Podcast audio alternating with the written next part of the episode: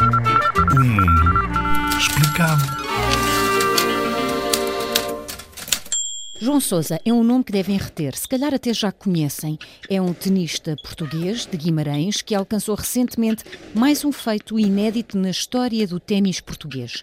Garantiu a qualificação para os oitavos de final de um Masters 1000, ganhando ao número 49 do ATP, a lista dos melhores do mundo do ténis. Muito contente pela, pela vitória, não só pela vitória frente a um top 10 mas também pela, pela maneira e pelo nível que consegui exibir. Foi em Miami, nos Estados Unidos.